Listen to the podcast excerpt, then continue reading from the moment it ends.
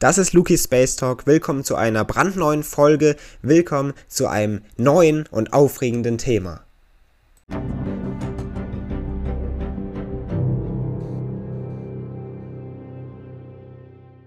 Atome. Oftmals werden diese als die Grundbausteine unseres Lebens beschrieben. Dabei bilden sie auch gar das Fundament aller Materie, die wir kennen. Doch es geht noch weitaus genauer als der Begriff eines Atoms als kleinster Baustein des Lebens, so wie man sich oft ein Atom vorstellt. Und schon gar nicht sind Atome diese scheinbar unteilbaren Teilchen, von denen man auch mal in der Welt der Wissenschaft gesprochen hat. Denn offensichtlich geht es noch genauer und noch kleiner. Und genau damit wollen wir uns in der heutigen Folge hier bei Lucas Space Talk beschäftigen, zu der ich Sie herzlich begrüße, liebe Zuhörerinnen und Zuhörer. Grundlegend beschäftigen wir uns heute also mit dem Atom an sich, mit den kleinsten Bausteinen unseres Universums, die letztendlich das Atom dann bilden können. Grundlegend blicken wir also auf genau diese Thematik des Atoms und den noch kleineren Teilchen, die es vielleicht oder vielleicht auch nicht gibt. Wir werden diese Frage beantworten in der heutigen Folge. Grundlegend ist es so, dass Chemiker das Modell des Atoms mit der Zeit entwickeln konnten. Sie haben sogar ein Periodensystem der Elemente mitentwickelt, letztendlich daraus aus der Entdeckung des Atoms und aus dem Modell des Atoms und haben somit gar die Elemente und die verschiedenen Atome miteinander zusammenbringen können und in einen Zusammenhang einordnen können. Nun versuchen aber auch Wissenschaftler schon ziemlich lange, die Natur der Teilchen noch besser und noch genauer zu verstehen um also noch mehr über jeweilige Atome sagen zu können und vielleicht um also noch mehr der kleineren Teilchen erkennen zu können. Ein Blick in die Vergangenheit, sogar in die Antike, zeigt, dass schon damals Philosophen angenommen haben, dass sich die Materie aus wirklich kleinsten elementaren Teilchen zusammensetzt. Die Frage, die wir uns jetzt stellen müssen, ist ein Atom tatsächlich ein solches kleines elementares Teilchen?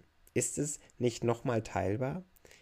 Ein Blick auf das 19. Jahrhundert zeigt, dass hier gar die Wiederentdeckung des Atoms in der Chemie aufgetreten ist und diese geprägt hat, was letztendlich sogar die Grundlage für die Quantenphysik unserer Zeit gelegt hat.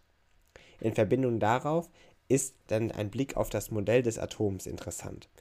Das zeigt eben, oder das Modell des Atoms besser gesagt, beschreibt die Elemente aus einer unterschiedlichen Zusammensetzung weiterer Teilchen. Hierbei wird also deutlich, dass ein Atom noch einmal aus kleineren Teilchen besteht und diese Teilchen sind logischerweise dann ziemlich kleiner als das Atom. Grundlegend, und das lernt man schon im Schulunterricht und das wissen Sie auch bestimmt, ein Atom setzt sich aus Elektronen, Protonen und Neutronen zusammen. Dabei machen Neutronen einen Großteil der Masse eines Atoms aus und knapp 99,9% der Masse eines Atoms befindet sich dabei im Kern. Protonen sind dabei, wie man am Namen schon erkennen kann, positiv geladen. Elektronen sind negativ geladen und Neutronen weisen logischerweise keine Ladung auf. Die Elektronen befinden sich dabei nach dem standardisierten Atommodell in einer Art Hülle um den Atomkern herum, man sagt auch Sphäre um den Atomkern, in der sich eben das Elektron befindet. Ein Blick auf das letzte Jahrhundert und somit ein Blick auf die Welt der Wissenschaft im letzten Jahrhundert zeigt, dass Protonen ihrerseits nochmal aus weiteren kleineren Teilchen bestehen, die sogenannten Quarks. Und diese sind jetzt ziemlich interessant, denn diese sind noch einmal weitaus kleiner und man hat herausgefunden, dass Protonen, also schon die Teilchen im Kern eines Atoms, nochmal unterteilbar sind, eben in diese Quarks. Und diese Quarks generell, die eben nochmal die Bausteine des Atoms definieren und selbst bilden, konnte man letztendlich dann in sechs unterschiedliche Typen einteilen. Eine weitere Entdeckung im vergangenen Jahrhundert zeigt sogar, dass Teilchen, die sich von Elektronen nur durch ihre Masse unterscheiden, existieren. Diese werden als sogenannte Leptonen bezeichnet. Den Begriff hat man vielleicht äh, des Öfteren schon mal gehört. Das heißt, die Frage, die wir uns stellen müssen, wenn wir Elektronen haben, die wirklich ziemlich, ziemlich klein sind, sich dabei im Kern, in der Sphäre eines Atomkerns befinden oder eines Atoms, und dann haben wir auch noch die Quarks, die wiederum die Bausteine des Atomkerns bilden. müssen wir uns die Frage stellen, geht es noch kleiner, noch kleiner als Leptonen, noch kleiner als Quarks, noch kleiner als eben all diese Elementarteilchen?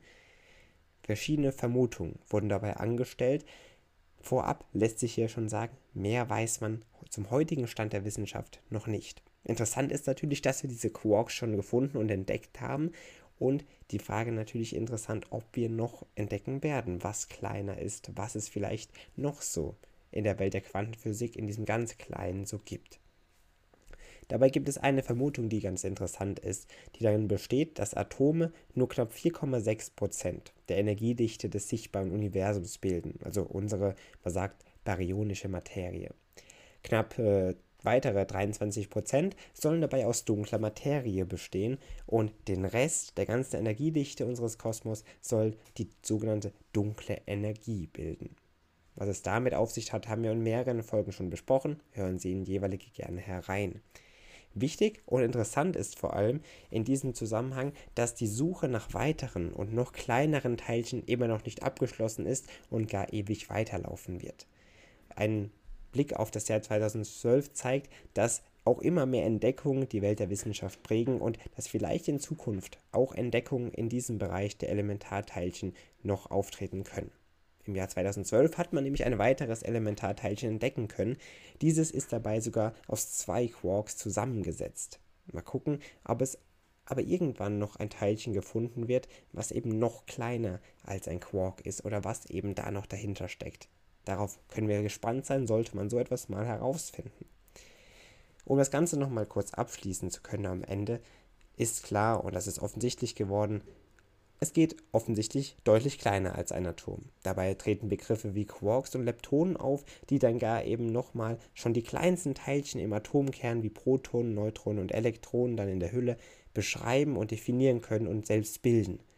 Dabei tritt natürlich die Frage auf, ob es dann vielleicht noch kleiner geht als diese Teilchen.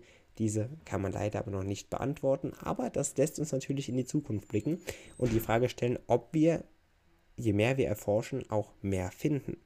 Interessant wird es also bestimmt noch in der Welt der Quantenphysik, in der Welt der ganzen Physik, auch das Standardmodell der Teilchenphysik wird sich vielleicht noch ändern. Wir können gespannt sein, wie es in diesem Zusammenhang auf Teilchenebene und sogar noch weit darunter weitergehen wird. Falls Sie mehr über die Welt unseres Kosmos, unseres Alls und dergleichen herausfinden möchten und auch sich diese Teilchenthematik mal genauer anschauen wollen, dann schauen Sie gerne bei meinem Buch vorbei, Eine Reise durch den Kosmos, auf Amazon verfügbar oder auch in ausgewählten Buchhandlungen. Schauen Sie gerne mal vorbei, ich würde mich sehr, sehr freuen. Natürlich können Sie auch am kommenden Sonntag hier wieder einschalten, wenn wir uns mit einer weiteren Folge und einem weiteren spannenden Thema hier wieder zurückmelden bei Luki Space Talk. Bis dahin, eine schöne Restwoche, wir hören uns am Sonntag, machen Sie es gut, bis bald.